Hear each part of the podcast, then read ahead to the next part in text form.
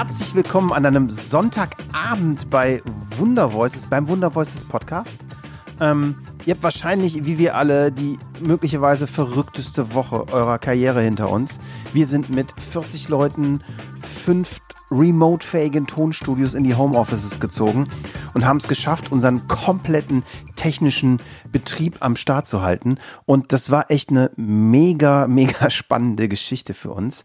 Aber eigentlich viel wichtiger als die technische Frage ist eigentlich die Frage, wie, wie fängt man an zusammenzuarbeiten? Und genau dazu habe ich gestern Abend ein paar kleine Gedanken eigentlich in dem Video aufgenommen, die ich euch jetzt auch hier im Podcast mal zeigen will. Also viel Spaß mit so ein paar kleinen Gedanken und Tipps zum Thema Zusammenarbeit im Homeoffice. Es war für uns nicht wirklich was total Neues, da wir schon relativ lange immer mehr oder minder in Remote-Teams arbeiten. Aber alle Leute komplett zu Hause war schon auch eine neue Erfahrung.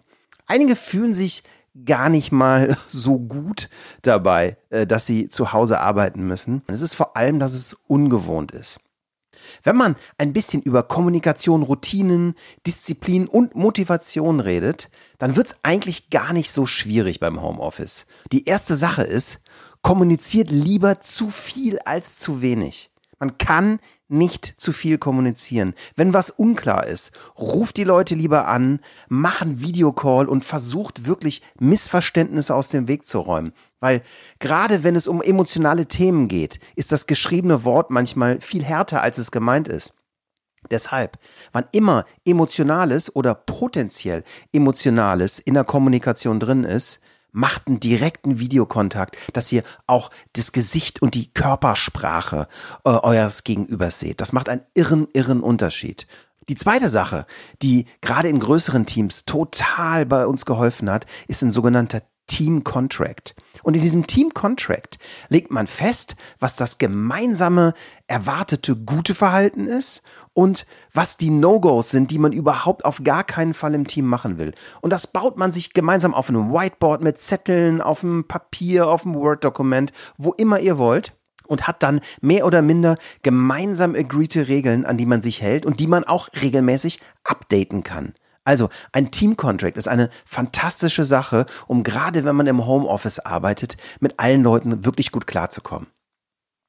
Die nächste Sache klingt so ein bisschen alltäglich, ist es aber gar nicht, weil irgendwie muss man doch häufig drüber reden und ich erwische mich da auch selber bei. Es ist einfach, erscheint immer super prepared und super pünktlich zu Online-Meetings.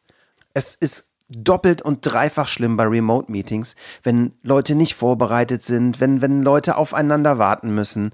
Und achtet auch darauf, dass alle wissen, worum das Meeting geht. Es gibt die alte Regel, no agenda, no attender. Zählt im Homeoffice zehnfach. Ein ganz wichtiger Punkt beim Start von einem Online-Meeting oder eigentlich von jedem Meeting ist, finde ich, dass man mit Leuten darüber redet, wie man sich gerade fühlt. Ja, wir machen das mittlerweile so, dass wir bei uns im Meeting einfach sagen, hey, wie geht's dir, wie geht's mir, mir geht's gerade gut, auch mir geht's gerade scheiße und ist auch egal warum. Und es sollte immer ganz kurz Zeit sein für einen persönlichen Austausch und für ein Check-in, wie geht's mir, wie geht's meinem Gegenüber. Das hilft unglaublich, auch im Meeting, wenn man miteinander redet, einzuschätzen, was ist denn gerade los. Weil manchmal ist man einfach nur muffelig, weil einem gerade eine Laus über die Leber gelaufen ist und es hat überhaupt nichts mit dem Kollegen zu tun oder mit dem, mit dem Topic zu tun, über das man gerade redet. Und speziell dann ist es total wichtig, dass du deine Kollegen wissen lässt, wie es denen geht. Und der letzte Tipp, macht euch einen Video-Channel für, für nicht work-related Sachen.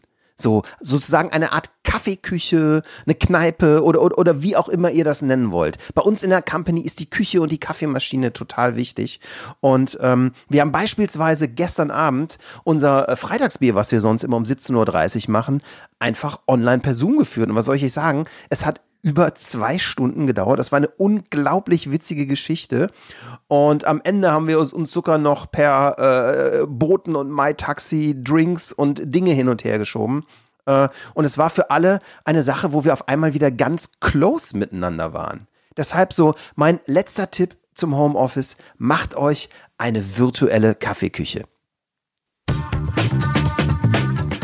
So, das waren mal ein paar Gedanken am Wochenende zu der ersten Woche Homeoffice. Und Ich hoffe, ihr fandet es interessant. Ich bin total gespannt zu lernen, was ihr so letzte Woche gemacht habt, was wir von euch noch lernen können. Und ich wünsche euch einen super erfolgreichen Start in eine erfolgreiche Woche und bleibt bitte alle gesund. Und bleibt zu Hause. Stay at home.